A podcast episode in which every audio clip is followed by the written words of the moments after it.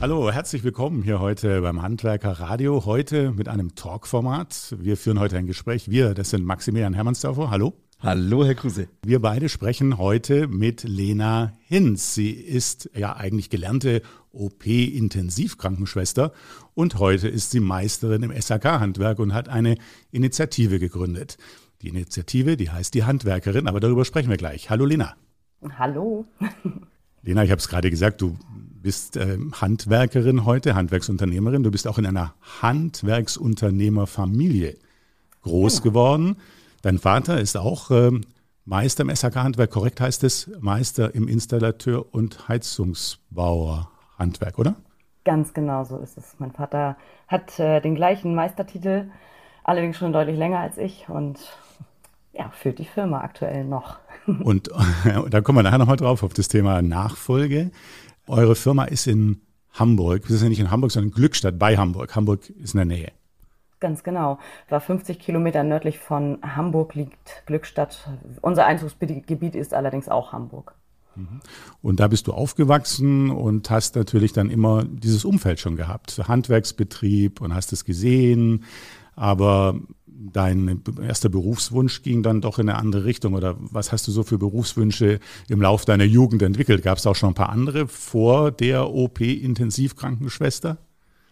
Ja, allerdings, da gab es also tatsächlich ganz andere Berufswünsche. Es war unter anderem, wollte ich unbedingt mein Hobby zum Beruf machen und Pferde trainieren. Ähm, habe das tatsächlich auch eine Zeit lang gemacht. Festgestellt, das ist eigentlich kein Traumberuf. Meine nächste, meine nächste Leidenschaft wäre die Fliegerei gewesen. Ähm, ob es nun wirklich im, im, im, Pilotenbetrieb gewesen wäre oder auch im technischen Betrieb. Äh, leider ähm, war Pilot für mich nicht möglich bin ein bisschen kurzsichtig.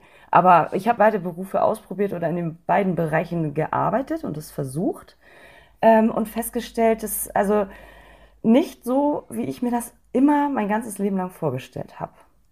Was muss denn ein Beruf ausmachen für dich? Naja, für mich muss das Spaß machen. Ich muss jeden Morgen ähm, aufstehen und mich freuen und nicht, äh, wie, wie ich von vielen anderen höre, die dann wirklich mit Bauchschmerzen zur Arbeit gehen, abends immer genervt sind, wenn sie wiederkommen oder eigentlich schon vor Arbeitsbeginn schlechte Laune haben. Äh, das Betriebsklima muss stimmen und einfach die Arbeit an sich, das, das muss mich einfach mitreißen. Und wie bist du dann zu der Ausbildung als OP-Intensivkrankenschwester gekommen? Das war tatsächlich, ja, ich habe so eine soziale Ader, muss ich ganz ehrlich zugeben.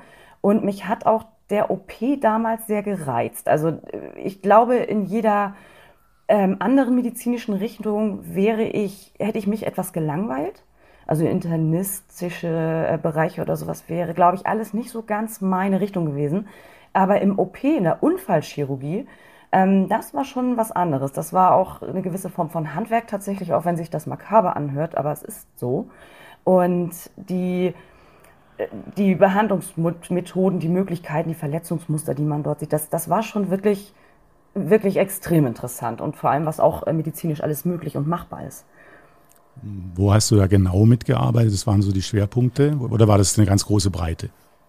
Die Schwerpunkte waren tatsächlich Unfallchirurgie, also ähm, Frakturen, Knochenbrüche, ähm, häufig Sportunfälle, ähm, häufig auch mal Verkehrsunfälle, da ja gerade bei der Bundeswehr dann vielleicht noch die ein oder andere Nachsorge nach dem Einsatz.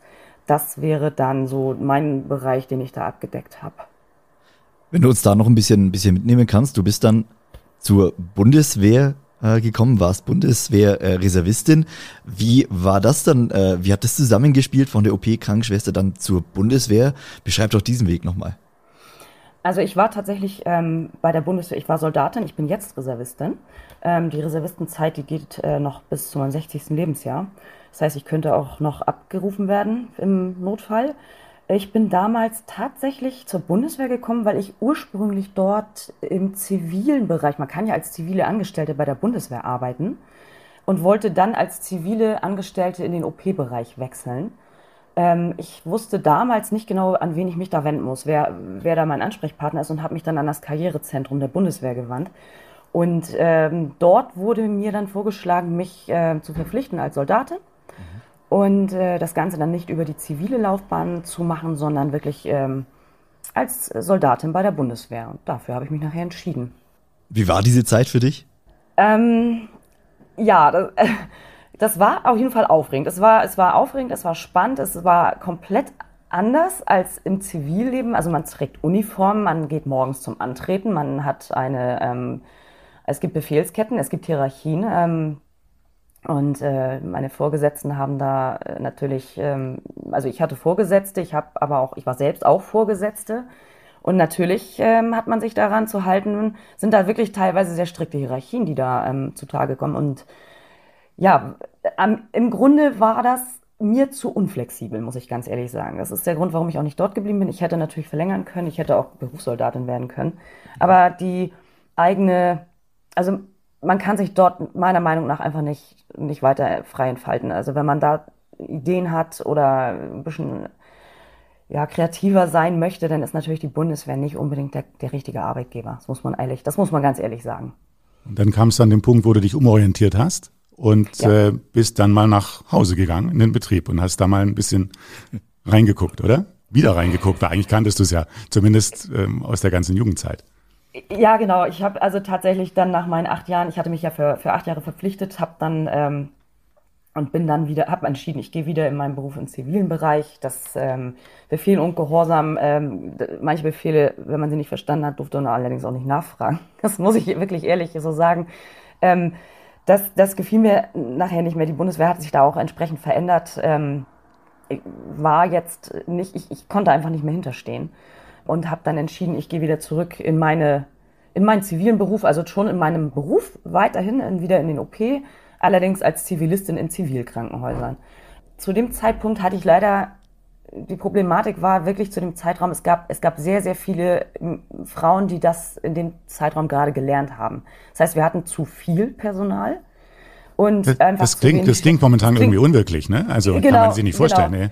Doch, ja. also es gab, ja, also heutzutage kann man sich das gar nicht vorstellen. Es ist wirklich, ähm, es, es, gab damals wirklich viele junge Mädchen, die direkt von der Ausbildung kamen, die damals äh, diesen Beruf gelernt haben.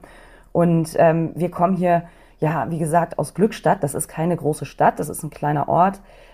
Es gibt zwei etwas größere Städte in der Umgebung, da waren die Stellen voll. Und es gab wirklich dann in noch weiterer Umgebung ähm, nur Teilzeitstellen. Und das äh, war dann nachher einfach äh, zu wenig Arbeitszeit für zu viel Fahrzeit. und damals äh, habe ich dann gesagt, nee, das, das, das lohnt sich für mich nicht. Ich möchte Vollzeit arbeiten. Ähm, bis da mal wieder eine Stelle in meiner Branche frei wird, Vollzeit, werde ich mal meinen Vater fragen. Und so kam ich dann in den Betrieb meines Vaters. Und hast dann da dann deine neue Leidenschaft entdeckt. Ja, genau. Zwei Wochen, zwei Wochen Praktikum. Es war eigentlich ja keine feste Zeit abgesprochen, die ich dort arbeite oder aushelfe. Es ging ja wirklich nur darum, die Zeit, bis ich was wieder finde, zu überbrücken. Und ähm, ja, das war dann aber nach zwei Wochen für mich irgendwie uninteressant. Ich wollte gar nicht mehr weitersuchen in meinem Beruf. Ich wollte einfach da bleiben, wo ich war, weil mir das so gut gefallen hat. Und da bin ich bis heute. Wie müssen wir uns das vorstellen? Was hat dir da so gut gefallen? Also du hast vorhin schon ein bisschen beschrieben, okay, diese Befehlsstrukturen sind eine Sache, wie du, die du vorher kennengelernt hast. Das ist natürlich freies Unternehmertum. Aber was ist es? Also was macht's aus? Was, was hat dich in dem Augenblick gereizt, dass du gesagt hast, ja, das möchte ich jetzt doch richtig machen und richtig einsteigen? Ja, das war, also erstens, also ähm, ähm, das war eine ganz andere Stimmung. Also man hat, die Jungs haben Spaß gehabt bei der Arbeit, also nicht nur die aus unserem Unternehmen, sondern auch auf der Baustelle die anderen Gewerke. Wir kamen ja mit vielen, vielen anderen Gewerken zusammen, weil wir meistens im Neubausektor arbeiten in Hamburg. Und es war einfach eine, eine gute Laune, man konnte ähm, so viel lernen. Also für mich war ja alles neu. Und mich hat das wahnsinnig fasziniert, ähm, mich mit den Kunden, den zum Teil Architekten, den Bauleitern und wer da noch alles mit reingespielt hat, mit den anderen Firmeninhabern abzusprechen, abzustimmen, bis nachher wirklich alles ineinander gespielt hat, die Technik und auch ähm, die, die Vorstellung der Kunden selbst. Also ob das jetzt das Baddesign war, bis, bis das dann alles fertig war und die sich ähm, am Ende also diese ganzen Komponenten, die ganzen, die ganzen technischen Komponenten, dass, dass das alles ineinander einfließt und ineinander übergeht, das hat mich einfach fasziniert.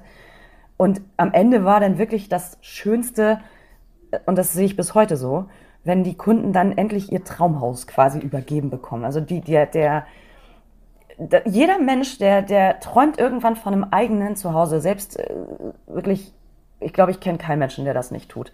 Und äh, die, die, diese, diese Möglichkeit und auch die, dieser Moment, diese Übergabe, das fasziniert, da finde ich bis heute einfach traumhaft schön. Wirklich.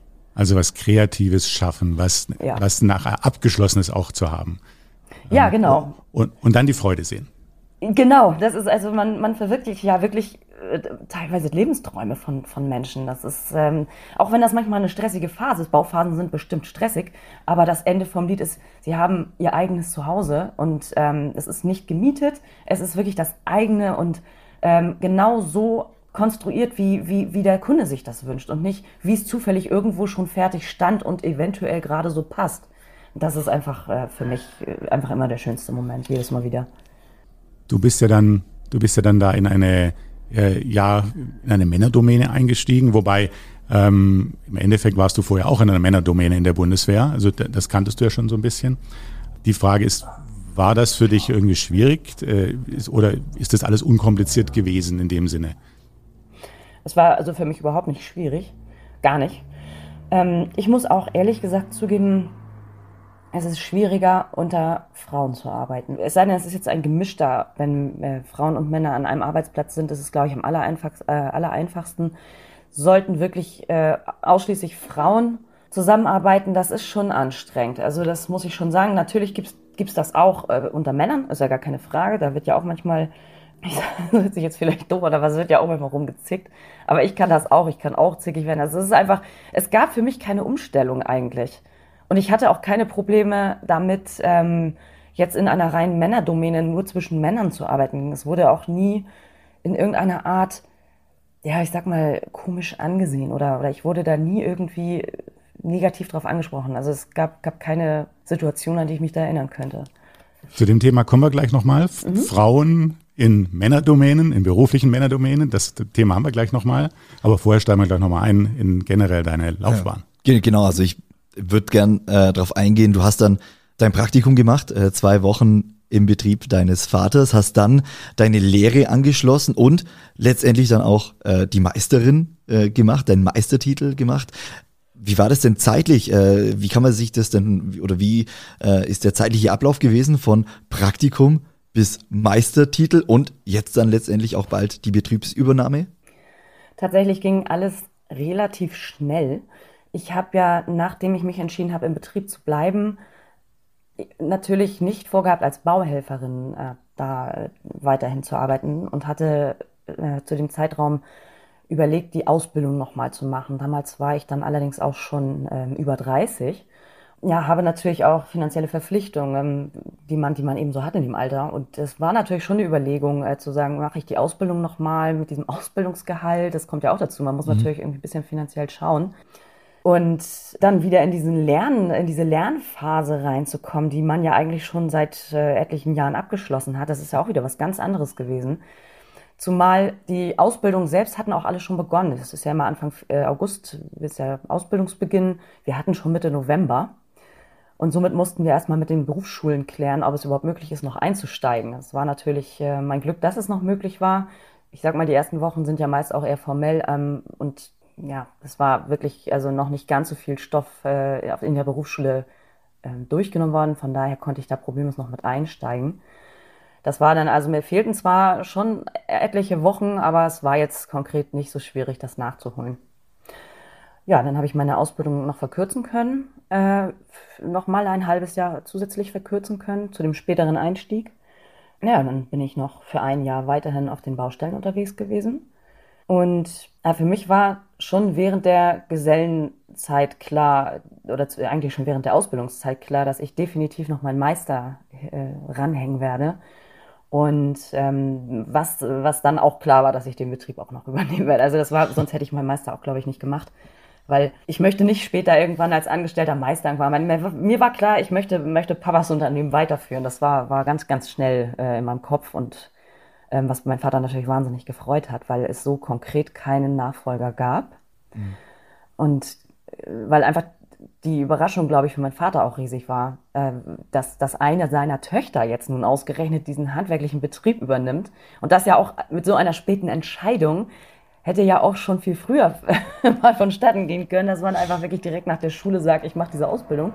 Aber das war ja damals gar nicht mein Plan. Ja, und somit war ich natürlich ja relativ schnell äh, nach einem Jahr Vollzeit äh, Meisterschule dann auch schon Meister.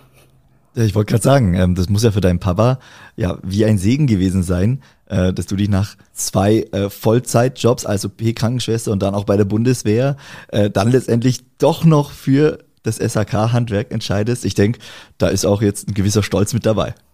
Ja, das, das, ist, das ist bestimmt so. Also ich glaube auch, er ist schon stolz. Er, er ist einfach, ähm, es ist eine Mischung aus, aus ja, überrascht sein und stolz. Also ähm, mein Vater weiß, ich war schon immer ehrgeizig, schon immer sehr ehrgeizig. Und ähm, er weiß auch, dass ich in meinem jetzigen Beruf sehr ehrgeizig bin. Und da glaube ich, ähm, braucht er sich keine Sorgen machen. Und ich glaube nicht, dass er das tut dass, ähm, dass ich da wirklich mein Bestmögliches gebe, diesen, dieses Unternehmen weiterzuführen.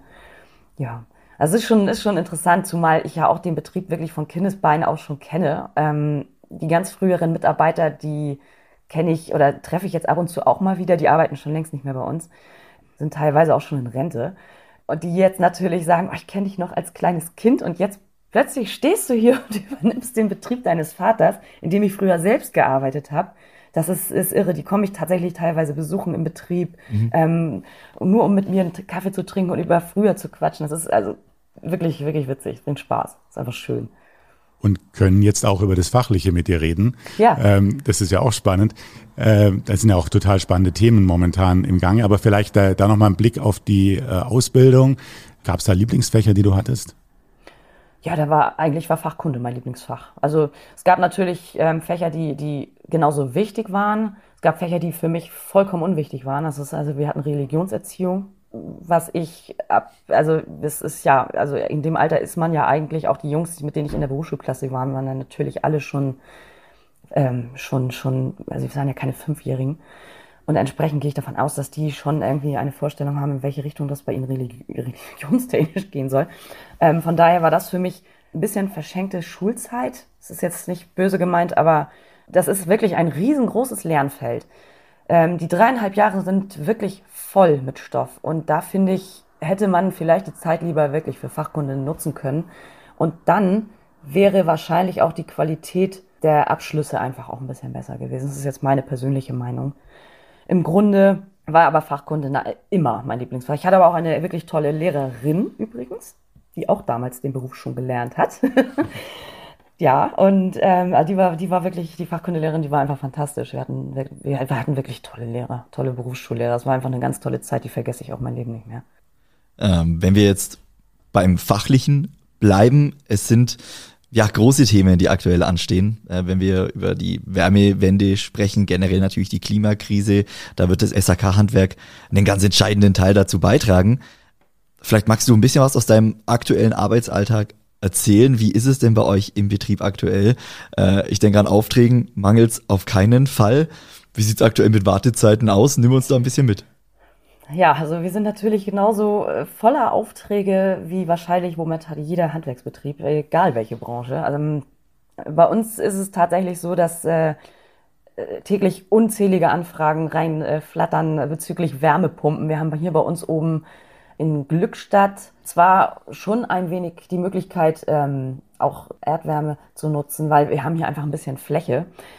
Ähm, aber im Grunde sind wirklich die Nachfragen nach Luftwasserwärmepumpen am, am, am, am höchsten und ähm, ist ja auch gerade jetzt im Hamburger Raum, in den Neubauten, äh, die, wir, die wir jetzt derzeit bauen, keine, keine größere Problematik, sage ich jetzt mal. Mhm. Ne? Ähm, wir haben hier in, in Glückstadt und Umgebung, das ist ja dieser ländliche äh, Weg hier vorne, ist einfach aber die Problematik, dass die Häuser, die, die Gebäude einfach ähm, älter sind. Das sind äh, meistens Bestandsgebäude aus dem ähm, ja um 1900 bis 1960, die jetzt saniert werden.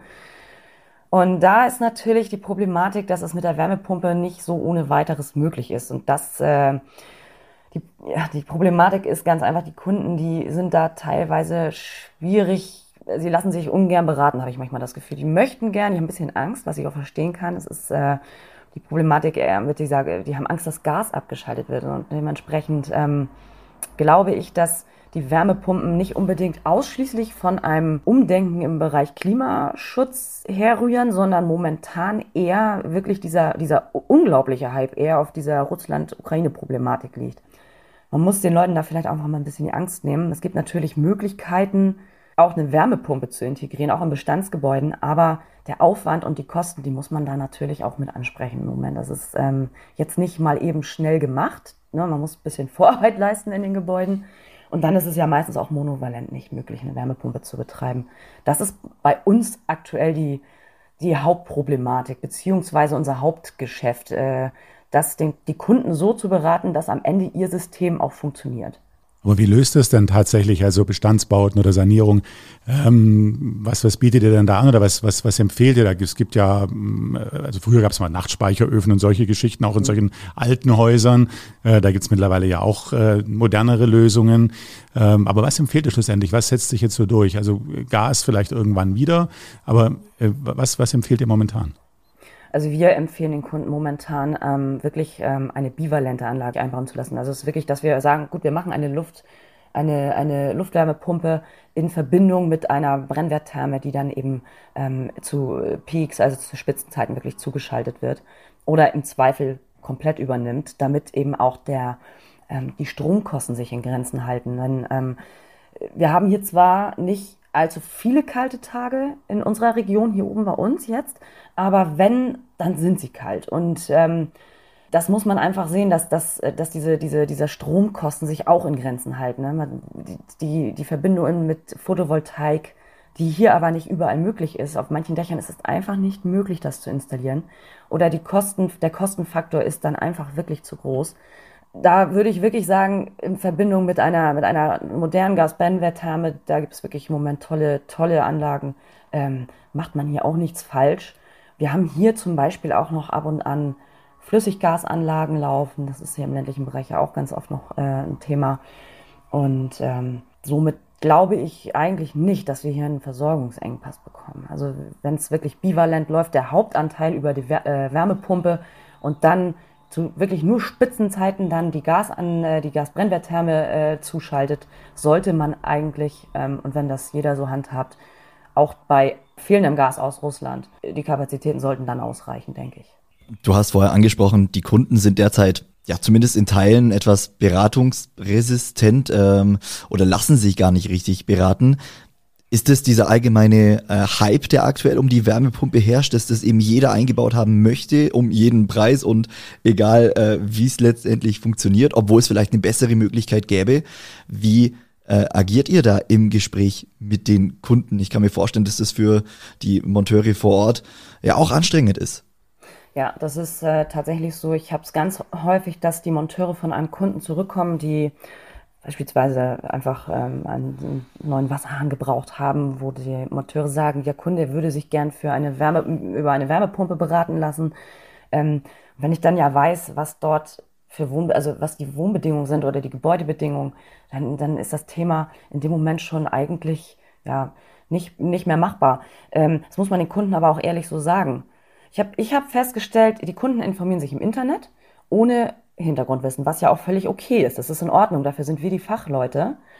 Ähm, dafür sind wir da. Aber dann ist es anscheinend für einige momentan schwierig, ja, das, das auch anzunehmen. Also die, im Internet kann jeder irgendetwas mhm. schreiben. Wenn er seine, wenn er, wenn er gut verkaufen kann, dann äh, ja, zieht man sich die Leute ran und, und die glauben das. Und ähm, das ist halt die Problematik. Im Internet steht viel. Die Hälfte davon ist einfach falsch.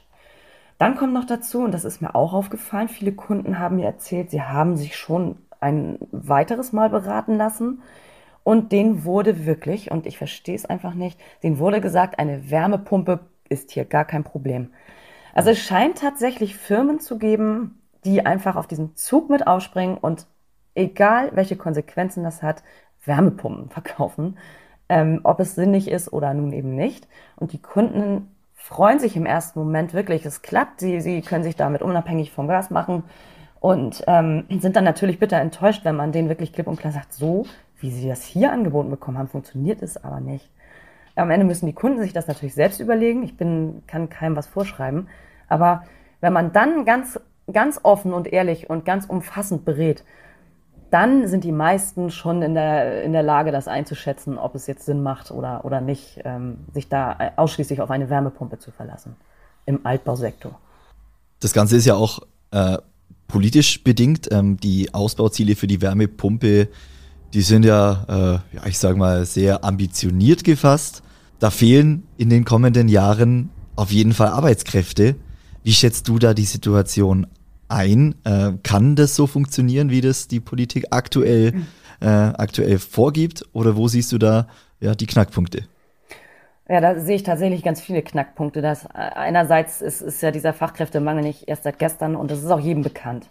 Zum Zweiten kommen jetzt die, ähm, zumindest bei uns in Schleswig-Holstein, kam Knall auf Fall dann ähm, einen, ein, neues, ein neues Gesetz. Äh, wir müssen 15 Prozent regenerative Energien bei einer Neuanlage mit einbringen, was A zu erheblich höheren Kosten führt, das muss man einfach sagen und teilweise auch gar nicht machbar ist.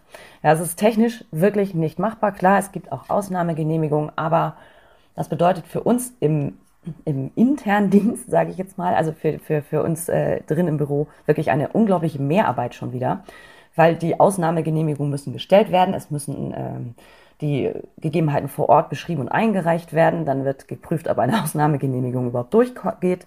Also es ist ein bürokratischer Mehraufwand ohne Ende. Die Fachkräfte, die das Ganze dann installieren sollen, falls, äh, falls es A, keine Ausnahmegenehmigung gibt oder B, auch gar nicht braucht.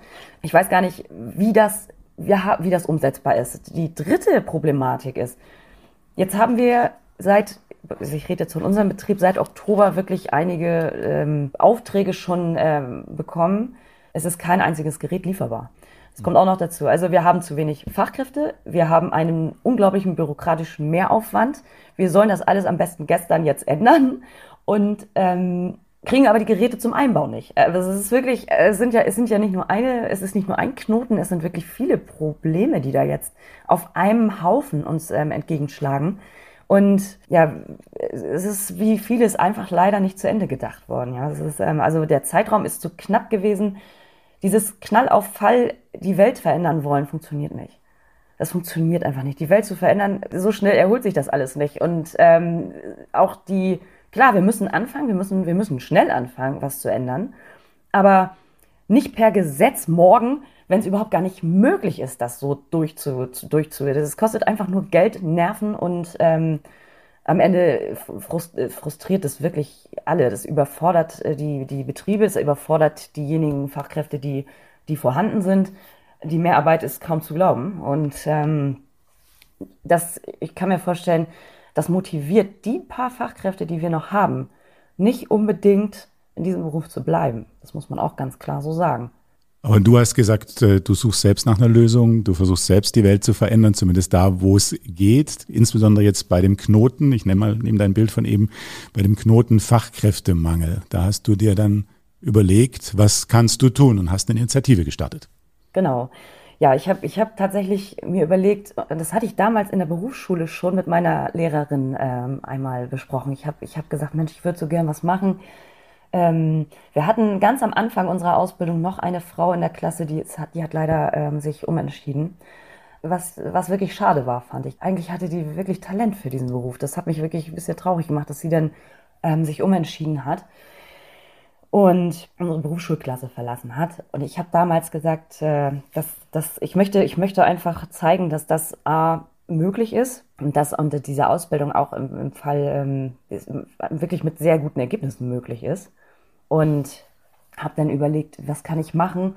Es gibt genug Initiativen, die sich an junge Leute wenden, aber kaum welche, die sich, oder eigentlich glaube ich gar keine Initiative, die sich speziell an, an Frauen wendet in männerdominierten Handwerksberufen. So kam ich dann zu der ganzen Idee. So kam es dann dazu, dass du die Initiative Die Handwerkerin gegründet hast und äh, vielleicht beschreibst du nochmal, was diese Initiative jetzt genau ausmacht. Diese Initiative äh, habe ich gegründet, ähm, wirklich als Privatperson und nicht als, als eine, eine Institution, sondern wirklich als Privatperson an, an Mädchen, an Frauen. Es richtet sich wirklich konkret an die, an die Mädels, denn äh, die, die Initiativen, die bereits ja, gelauncht sind, die sind, die sind wirklich ähm, ja, wirklich allgemein gehalten. Es ist, ähm, es richtet sich an junge Leute allgemein, ob jetzt männlich oder weiblich. Viel ist vom Bund initiiert. Ja, ich würde mich gerne wirklich äh, speziell an die Mädels wenden, weil es ganz einfach dort noch nicht genügend ähm, Angriffspunkte gibt oder da wird noch nicht genügend nachgegriffen, denke ich. Die Initiative wendet sich also an, an, an junge Mädchen, die vor der Wahl stehen, welche Ausbildung sie machen sollen oder können. Und ähm, du versuchst ihnen jetzt eine Perspektive zu geben oder überhaupt einen Einblick zu geben. Und wie, wie soll das konkret laufen? Also einen Einblick ja. in den Handwerksberuf zu geben. Genau, richtig. Also es soll, es soll wirklich so laufen. Ich, ich würde gern Videos drehen. Das ist jetzt nicht ähm, oberflächlich, sondern ich möchte wirklich Videos drehen, wie es wirklich, wirklich in den Berufen läuft. Also man, man darf das nicht beschönigen. Und das ist einfach die Problematik, die ich so ein bisschen ähm, habe mit den bisherigen Initiativen. Da wird über die Baustellen getanzt, da wird ähm, wirklich, äh, ne, es ist wirklich alles Happy Life. Es ist natürlich nicht jeden Tag so. Es hat natürlich was mit anstrengender oder körperlicher Arbeit zu tun. Es hat was mit Schweiß zu tun, es hat, das kann schmutzig werden, man kann sich mit einem Hammer auf die Finger hauen. Das ist wirklich, man muss, man muss einfach wirklich ehrlich sein. Und diesen ehrlichen Einblick, den möchte ich ganz gerne bieten. Weil es bringt uns doch einfach nichts, wenn wir, wenn wir dann wirklich Leute, junge Leute begeistern, weil wir denen das Blaue vom Himmel versprochen haben. Und am Ende diejenigen nach zwei Wochen Praktikum sagen, also wirklich, das habe ich mir völlig anders vorgestellt. Ihr habt mir hier ganz was anderes erzählt. Und somit sind wir die dann ja auch wieder los. Ähm, und dann steht man ja auch vielleicht auch noch, ich sag mal, als, als nicht so ehrlich da. Also es, es, es hat keinen Sinn, was zu beschönigen. Man, man, man muss wirklich schon auch die negativen Seiten direkt ansprechen und auch zeigen also das ist nun mal im Leben nicht alles immer glitzernd und rosa. Sorry. Aber auch die positiven. Und äh, wenn, wenn du jetzt ja solche Mädchen triffst oder wenn du jetzt Eltern äh, vor dir hättest und sagst, ähm, hier, das sind die, die drei wichtigsten Gründe, warum eure Tochter einen Beruf im Handwerk ergreifen sollte, vielleicht sogar in dem, deinem Gewerk, dem SHK-Bereich. Was würdest du den Eltern, was würdest du den Mädchen sagen? Ja, ich würde, ich würde sagen, es ist ein ehrlicher Beruf. Es ist ein ganz, ganz ehrlicher Beruf, ähm, der zudem auch wirklich super Aufstiegschancen bietet, super Verdienstmöglichkeiten, äh, ganz, ganz großartige Fort- und Weiterbildungsmöglichkeiten. Und man hat die Möglichkeit, wirklich herauszustechen in diesem Beruf. Es ist nichts, was man äh, in einem großen, in einer großen Gruppe täglich sein tägliches äh, Pensum irgendwie erreichen muss oder oder äh, groß mit Wochenend Schichtarbeit zu tun hat. Man kann wirklich, man hat seine festen Arbeitszeiten, man kann damit wirklich vernünftiges und das ist auch wichtig, vernünftiges Geld verdienen, ohne äh, zwei Wochen durchzuarbeiten, um dann endlich mal ein Wochenende zu haben. Das kommt einfach auch dazu. Ich, ich kann jetzt als Beispiel nur diese Gesundheitsberufe, die jetzt ähm, ja wirklich momentan ja auch vielen Medien kritisiert werden oder die, die, wie das gehandhabt wird. Ähm, das, die Problematik haben wir ja gar nicht. Die Problematik, kein Geld zu verdienen in unserem Beruf oder schlecht zu verdienen oder ausgenutzt zu werden und Schicht um Schicht äh, abarbeiten zu müssen, die Problematik haben wir hier nicht. Und ähm, das sind einfach Dinge, die, die man einfach auch ansprechen muss, die man den, den, den Eltern dann sagen kann. Also man, man muss gucken, dass man wirklich dieses Image verbessert, weil das Image, wobei ich habe wirklich das Gefühl, das Image wird besser. Ähm, ich kenne, ich, ich habe so wahnsinnig viele positive Rückmeldungen bekommen von, von Familien, äh, von Bauherren und so weiter, die alle sagen, das ist toll, was du machst, das Handwerk ist so wichtig und so also ja, kompliziert kann man ja nicht sagen. Es ist einfach äh, komplex. Komplex ist das richtige Wort. Und das wird wirklich gewürdigt. Ich, es ist wirklich eher die Ausnahme, habe ich zumindest die Erfahrung gemacht, dass man als Handwerker noch wirklich äh, nicht ernst genommen wird. Ich weiß nicht, woher, ob es in anderen Regionen Deutschlands anders ist, aber hier oben in Norddeutschland habe ich überhaupt nicht mehr das Gefühl. Aber du sagst, es geht, es geht physisch, körperlich, du sagst, es geht ja. fachlich, es ist überhaupt kein Problem. Warum ist es eigentlich nicht so? Sagst du, das ist deine Aussage, oder? Genau so ist es, genau so ist es. Ich habe ja äh, zu dem Zeitpunkt, ähm, als ich in der Ausbildung steckte, wo ich wirklich körperlich viel, viel gearbeitet habe, war ich, war ich sehr, also war ich auch wirklich äh, leicht. Ich war, ich, ich war schmal gebaut und ich konnte trotzdem. Und man muss es einfach dazu sagen, man muss die Heizkörper und die Speicher nicht alleine schleppen. Man hat Hilfsmittel und man hat Kollegen. Kein Mann stellt sich hin und sagt, so Mädel, zeig mal, was du drauf hast äh, sieh zu, dass du den Speicher in den Keller trägst. Das macht kein Kollege. Und wenn, also, das weiß ich auch nicht, dann würde ich sagen, ja, zeig mal, wie du das machst. Also das, das, äh, das wird so nicht laufen. Die Frauen, die werden dann nicht irgendwie getestet. Man muss das alles nicht alleine machen. Und, und äh, natürlich, ähm, wie gesagt, es wird manchmal schwer getragen, aber es ist ja nichts Unmögliches. Es ist wirklich nichts Unmögliches. Und die Dinge, die nicht zu tragen sind, weil sie zu schwer sind, dafür gibt es, wie gesagt, Maschinen und Hilfsmittel. Was würdest du jetzt den jungen Mädchen sagen? Schaut einfach rein, so wie du, bei deinem Vater, zwei Wochen, drei Wochen. Äh, und äh, gut, du hast es vorher natürlich auch schon mal gesehen gehabt, vielleicht auch ein bisschen länger reinschauen, vielleicht auch mal vier Wochen oder auch mal zwei Monate, und, um ein Gefühl dafür zu bekommen. Also im Sinne eines Praktikums, ist das der richtige Einstieg? Ja, auf jeden Fall. Also es wird, es wird, auf jeden Fall ist das eine super Idee, egal wie lange. Ein paar Tage sollte man sich das schon anschauen, weil einfach die, dieses Berufsfeld so groß ist. Ne? Man kann äh, nach, nach einem Tag nicht äh, wirklich schwierig äh, sagen, was, was da wirklich hintersteckt, ob es was für einen ist.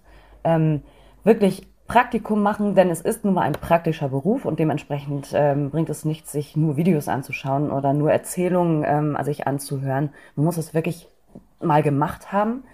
Sonst wird man, glaube ich, nicht eine, eine richtige Entscheidung treffen können. Und Praktikumsplätze sind nun wirklich, wirklich mit Sicherheit überall zu kriegen, wenn man nachfragt. Die Betriebe freuen sich, wenn jemand Interesse zeigt. Ich würde sofort einen Praktikanten an die Hand nehmen.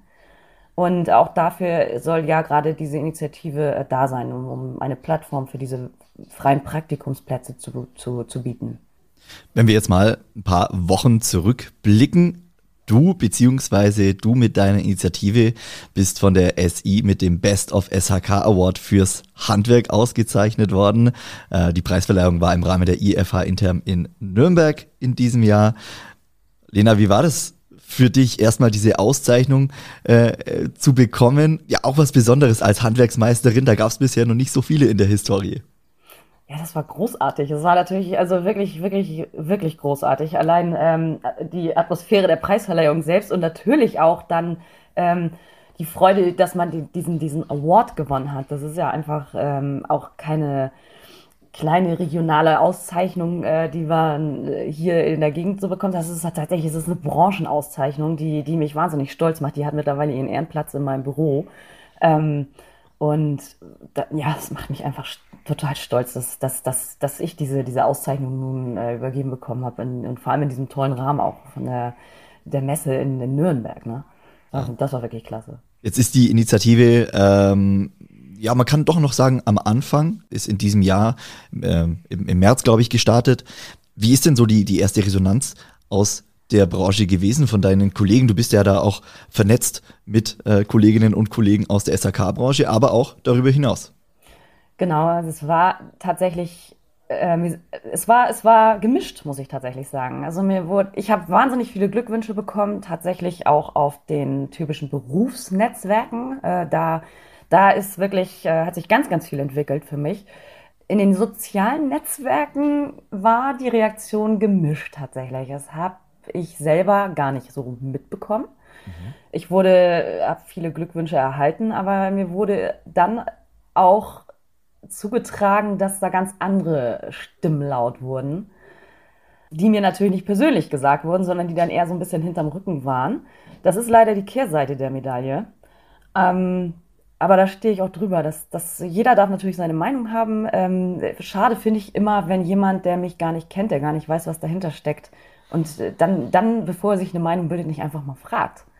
Nicht einfach mal fragt, ähm, sag mal, was, was machst du da? Was soll das werden? Wie, wie bist du dazu gekommen? Was hast du ähm, da alles um die Ohren mit? Und dann wirklich äh, lieber in anderen Gruppen zum Beispiel wirklich, wirklich auf eine, auf eine nicht so schöne Art und Weise da ähm, seine Meinung raus, ja, posaunen, auf gut Deutsch. Das ist natürlich, wie gesagt, jeder muss es wissen, was man da macht. Es gibt halt einfach immer solche Leute und es muss auch natürlich mich nicht jeder äh, mögen, unterstützen oder sonstiges. Da kann ich wirklich gut mit leben. Aber ich hätte gerade von einigen Leuten einfach zumindest mal eine, eine, eine ehrliche, ein ehrliches Gespräch äh, erwartet, wenn ich ehrlich bin. Aber naja, so kann sich das ändern. kann, kann ja noch kommen. Ja, Wer weiß. Ja. Wer weiß. Ich, wie gesagt, ich, ich bin da gar nicht nachtragend. Alles gut. Ja, man muss ja insgesamt sagen, dass, also so kommt es mir zumindest vor, dass die SHK-Community Äh, bist ja mit, mit vielen äh, vernetzt, wenn ich jetzt nur mal den Herbert Bachler zum Beispiel nennen darf als Beispiel. Generell aber die SAK-Community auf Social Media, aber auch in echt, wenn ich es auf der Messe gesehen habe, ist schon ja eigentlich wie eine Familie, oder? Ja, das war, das war wirklich, ja, da waren wirklich viele bei, die ich äh, ja schon einige Zeit kenne, allerdings nicht live. Ähm, und die ich dann das erste Mal wirklich auf der Messe kennengelernt. Es war natürlich Corona-bedingt. Wir konnten natürlich uns gar nicht sehen. Die Messen fanden nicht statt. Es waren wirkliche Treffen nicht erlaubt. Ähm, und nun, nun kamen wir da äh, in Nürnberg an und trafen plötzlich äh, Leute, mit denen ich schon so lange Kontakt habe, auf die ich mich so gefreut habe, mit denen wir uns wirklich immer verstanden haben. Die sind mir in die Arme gefallen. Das war natürlich einfach wirklich total familiär, hat einen Wahnsinn Spaß gemacht. Wir haben uns so gefreut, uns endlich wirklich live zu sehen, kennenzulernen und haben dann auch den Rest der Zeit, ich hatte leider ja wirklich nur eine ganz, ganz, ganz kleine Zeitspanne, ähm, ganz kleinen Zeitraum, den ich da nutzen konnte. Ähm, und die, die haben wir auch genutzt. Also das war wirklich grandios. Es hat, äh, gibt viele Fotos, Videos und ähm, ja, das, auch das werde ich bestimmt nicht so schnell vergessen. Aber auch für die Initiative planst du entsprechende Auftritte. Ich glaube, eine Website ist in Vorbereitung für die Handwerkerin. Genau. Es ist eine, eine Website in, in Vorbereitung. Ich mache das selbst. Also ich bin momentan ähm, nebenbei dabei, eine zu kreieren. Das ist natürlich alles nebenbei gar nicht so einfach, da ja ähm, auch noch mein Betrieb ähm, ja, noch, noch, noch im Vordergrund steht, äh, das muss man einfach sagen. Ich habe hier einfach auch ein, ein, ein laufendes Unternehmen. Mein Vater zieht sich immer mehr zurück. Ich bin also in diesem Unternehmen sehr, sehr häufig äh, da auch alleine.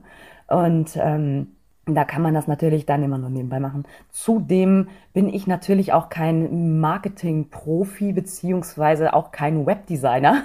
Das ist natürlich, also ich brauche natürlich für solche Geschichten etwas länger als ein professioneller Webdesigner. Ähm, aber sie ist im Aufbau und ich persönlich finde, sie wird toll. Du hast gerade gesagt, dass du das dann nebenbei machst und dass dein Vater langsam aus dem Betrieb sich zurückzieht. So habe ich es zumindest gerade verstanden. Wie habt ihr das geplant? Unternehmensnachfolge ist ja ein Thema, das viele beschäftigt, ähm, das auch richtig zu machen. Ähm, habt ihr den richtigen Plan festgelegt oder habt ihr einfach ein Datum festgelegt, wann es soweit ist? Oder gibt es einen fließenden Übergang? Wie, wie, wie seid ihr das angegangen? Also es geplant ist ein fließender Übergang gewesen, ähm, beziehungsweise den Plan gibt es auch noch. Muss man dazu sagen, mein Vater ist ja offiziell äh, schon in Rente seit Februar ist aber zum gleichen Zeitpunkt äh, gesundheitlich ein bisschen angeschlagen gewesen. Das war damit Klinikaufenthalten verbunden, sodass ich also die, ähm, ja, die, die Verantwortung in diesem Betrieb sehr, sehr viel schneller im größeren Umfang übernehmen musste als geplant. Das war, das war so nicht auf unserer Agenda. Es war anstrengend und somit hat sich, das ist auch einer der Gründe, warum sich diese ähm, Veröffentlichung der ganzen Angelegenheit äh, der Initiative etwas verzögert hat. Aber da war in dem Moment bis ungefähr Anfang März einfach oder Ende März einfach die, der Betrieb absolut im Vordergrund, weil wir da, weil wir da wirklich Schwierigkeiten hatten, ähm, das Ganze, die ganzen Bauvorhaben, ähm, ja, das, das ohne Übergabe, es gab keine Übergabe da, mein Vater natürlich nicht geplant krank wurde. Ähm, die ganzen Bauvorhaben weiterzuführen. Die mussten fertig werden, die mussten weitergeführt werden. Ich musste mich dort reinlesen. Das war dann wirklich für mich Arbeit bis spät in die, also wirklich sehr spät in die Nacht. Ähm, und am nächsten Tag ging es weiter und das ging wirklich sieben Tage die Woche über mehrere Monate so. Da hatte ich natürlich unglaubliche Unterstützung von meinen Jungs. Also das muss ich einfach sagen, die haben sich fast umgekrempelt vor, äh, vor Arbeit. Das war also wirklich grandios. Da haben wir so zusammengehalten. Und das war einfach wieder ähm, ein Punkt, wo ich wusste, dass das klappt hier. Und dann kommt noch dazu unsere beiden äh, Mädels, also meine Mutter arbeitet ja auch noch in diesem Betrieb, die ähm, macht ja äh, im, im, Indienst viel ähm, Administration auch und auch äh, unsere Sekretärin, die da mich unglaublich unterstützt haben in diesem Zeitraum. Aber nichtsdestotrotz war es so viel Arbeit, ähm, die nicht geplant war, so viel Verantwortung, die ich zu dem Zeitpunkt noch nicht, zumindest nicht ohne Übergabe ähm, übernehmen wollte. Aber es hat irgendwann ist da ein, ein Knoten geplatzt und es lief plötzlich einfach rund. Und ja, jetzt hat mein Vater gemerkt, es funktioniert. Er kann sich wirklich in Ruhe immer mehr zurückziehen und vor allem sich jetzt äh, auch um seine, um seine Gesundheit und auch um seine Freizeit kümmern, die er sich wirklich redlich verdient hat nach all den Jahren Selbstständigkeit. Ja, und er weiß ja, dass der Betrieb dann in guten Händen ist bei dir und äh, dem ganzen Team. Die vollständige Übergabe ist dann für 2023 geplant, richtig? Ganz genau. Der Plan ist, dass der Betrieb 2023 komplett übergeben wird und mein Vater sich dann komplett zurückzieht. Allerdings äh, weiß ich nicht, ob das, also dieses komplett zurückziehen, das äh, wage ich zu bezweifeln, dass das jemals so weit kommt, was auch überhaupt nicht schlimm ist. Man muss mal sagen, die, die Erfahrung, diese ähm, jahrzehntelange Erfahrung, die möchte man einfach auch nicht missen. Das äh, muss man, muss man ehrlich so sagen. Und äh, zumal es ja auch wirklich einfach für ihn ja, sein Lebenswerk ist, ja.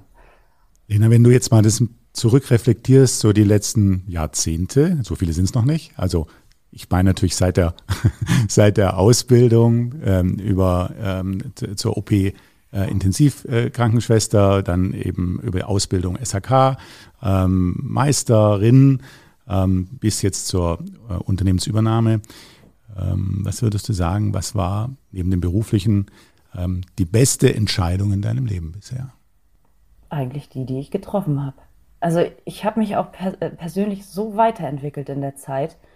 Die beste Entscheidung war, das zu machen, was ich jetzt gemacht habe, was ja eigentlich gar nicht geplant war. Es war wirklich irgendwie so ein bisschen wie, äh, als hätte, als hätte das Leben mich so in diese Richtung geschubst, ungewollt. Aber ich kann mir, ich, ich war nie wirklich glücklich in meinem vorherigen Berufsleben. Es hat mich nie wirklich so begeistert. Das war wirklich einfach dieses, ja, ich muss zur Arbeit.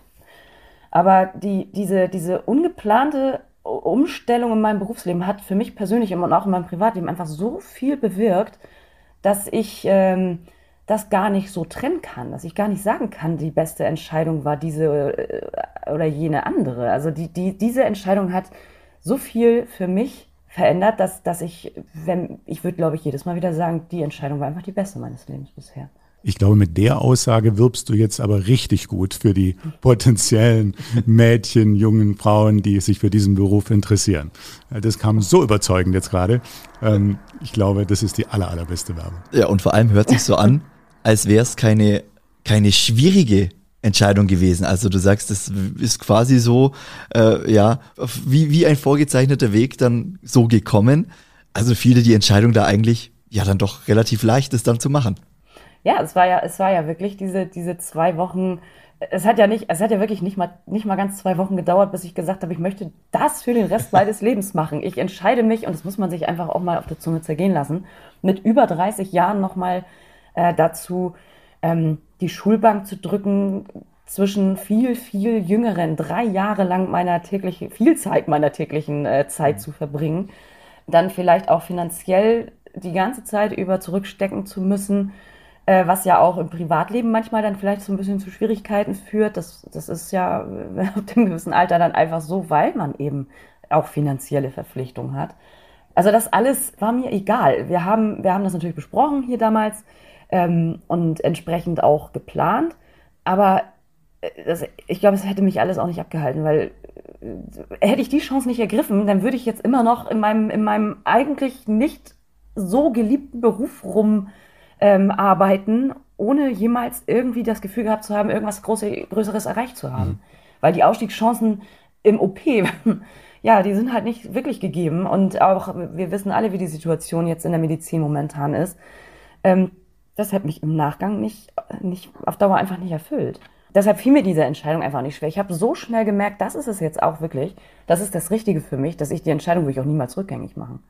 Du hast es gerade schon ein bisschen angedeutet. Ähm, ich versuche es noch ein bisschen ja, mit dem Blick in die Zukunft zu formulieren. Gibt es so eine, ein großes Ziel in deinem Leben, ähm, wo du hin willst?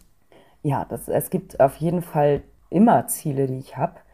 Ähm, das ist ähm, also rein, rein betrieblich habe ich große Ziele, für die ich manchmal tatsächlich ein bisschen belächelt werde. Aber ja, wenn man es nicht einfach versucht, dann kann man es natürlich auch nicht wissen, ob man es jemals geschafft hätte. Ich möchte sehr, sehr, sehr gern äh, meinen Betrieb ausweiten. Also es ist auch äh, was, was, die, was den Umkreis unserer Arbeiten angeht, und zwar deutlich ausweiten. Am allerliebsten außerhalb Deutschlands als zusätzlichen Betriebssitz mir schwebt da ähm, Südeuropa vor, am liebsten Italien, als, als, die, als der Hauptsitz des, der, der, des Designs. Das ist so für mich mein absoluter Traum, dass ich irgendwann in Italien die Möglichkeit bekomme, ähm, ja, meinen Beruf auszuüben oder zusätzlich in Italien bekomme. Also das ist mein, mein, mein allergrößtes Ziel. Das ist natürlich ein super, super langes, langzeit, lang, langgestrecktes Ziel, langgestecktes Ziel. Ähm, aber im Grunde ist natürlich so, ich würde natürlich gerne meinen Betrieb hier unten einfach ähm, modernisieren, digitalisieren. Das ist so mein allernächstes Ziel, was jetzt auch schon angefangen wurde. Gerne noch ein paar tolle Kollegen mit dazu gewinnen. Und danach strecken wir dann die Fühler aus, in die Gefilde, die ich gerade genannt habe. Mal schauen, ob es klappt. Ja, das ist auf jeden Fall was, was man sich vornehmen kann. Äh, ist auf jeden Fall ein bisschen wärmer als bei euch im Norden, oben bei Hamburg, mhm. wettertechnisch äh, ein bisschen, bisschen besser. Ich schließe gleich noch eine private, äh, persönliche Frage hinten an. Gibt es jemanden, den du als dein Vorbild bezeichnen würdest? Es gibt viele verschiedene Vorbilder. Tatsächlich war eine ganze, also ich muss ganz ehrlich zugeben, mein, mein bisher größtes Vorbild war meine Oma. Das habe ich, ich habe die Frage schon mal gestellt bekommen, ähm, weil meine Oma so ganz geradlinig ist. Die hat, hat einfach so ihr, ihre Meinung, ihr, ihr Ding ihr ganzes Leben durchgezogen. Ähm, mit den widrigsten Umständen, die ja, äh, ja in ihrem Leben so, so sie über, überrollt haben. Ähm, und trotzdem immer wieder einfach das gemacht, was für sie richtig war. Ähm, sie hat natürlich nicht in, in, in, meiner Branche gearbeitet, davon mal ganz ab, aber geht jeden Donnerstag tanzen, ist fit wie ein Turnschuh, geht zu, zu Fuß in die Stadt, ähm, freut sich über lange Spaziergänge. Also wie, wie, wer, so, wer so strikt äh, das, das Richtige tut, also für sich das Richtige tut, das, das kann ich einfach nur bewundern. Also sie hat sich da nie irgendwie großartig von jemandem beeinflussen lassen. Die hat auch ihren Weg einfach durchgezogen und ja, es äh, ist einfach eine tolle Frau, finde ich. Das ist mein großes Vorbild bisher. Schön. Lena, du hast gerade eben vorher auch über deine beruflichen Ziele gesprochen. Das ist so ein bisschen durchgekommen, dass das, dass das dann schon auch ein gewisses Glück für dich ist. Aber was ist eigentlich Glück für dich? Wenn man mit allem, was man täglich tut, zufrieden ist. Wenn man wirklich abends sagen kann, mein Tag war richtig gut. Nicht gemessen an Erfolg oder an Verdienst, sondern wirklich, ich habe einfach meinen Spaß gehabt. Ich habe hab das getan, was, was, wofür ich wirklich äh, brenne. Und ähm, mit sich selbst einfach zufrieden und im Reinen sein. Das ist einfach das, was für mich Glück ausmacht. Das kann sind keine materiellen Dinge mehr für mich. Das war früher mal anders. Früher wollte ich immer besonders viel Geld verdienen, wollte ein Traumhaus haben, ein schönes Auto fahren. Und ähm, also ich habe festgestellt, dass es da einfach wichtigere Sachen im Leben gibt. Und ja, das, das ist für mich Glück, wenn man einfach wirklich abends und ähm, auch am Wochenende sich zurücklehnen kann und sagen kann, der Tag war genauso, wie ich mir vorgestellt habe. Und wenn es ab und zu noch in Italien ist, dann ist es perfekt, oder? Ja, dann ist natürlich noch viel schöner, sich zurückzulehnen. Wobei, ich mir vorstellen. wobei Glück in Glückstadt, oh. das hängt ja, das ist ja, liegt ja quasi auf der Hand, ne? Ja, da kann man gar nichts gegen machen. Also hier wird man ähm, automatisch äh, glücklich. Also von daher ist tatsächlich wirklich, also wenn man hier ähm, wirklich nach Feierabend einfach an Deich geht oder, oder äh, am Hafen einfach ein bisschen flaniert, da kommt schon wirklich so ein bisschen das Zufriedenheitsgefühl auf. Da kann man gar nichts gegen tun. Lena, vielen, vielen Dank für das Gespräch. Dann wünschen wir dir viel Glück für dein Glück ähm, dass Danke. es entsprechend eintritt. Und wenn jetzt jemand zugehört hat und möchte mit dir Kontakt aufnehmen, man findet dich auf Instagram ganz gut. Vielleicht sagst du ja. noch wie dein Account heißt. Ja, der Account äh, bei Instagram ist die.klempnerin. Da kann man mich natürlich jederzeit erreichen. Und dann ähm, schauen wir mal, wie man da zusammenfindet. Gar kein Problem. Okay, also nochmal vielen, vielen Dank für das Gespräch. Alles Gute und äh, wir hören uns bestimmt bald wieder und wir wollen natürlich wissen, wann du dann in Italien loslegst. Das ist ganz klar. Bis dann. Da werde ich mich auf jeden Fall aus Italien melden. Vielen, vielen Dank. Ja, bis dann. Tschüss. Bis dann. Danke dir. Tschüss. Danke.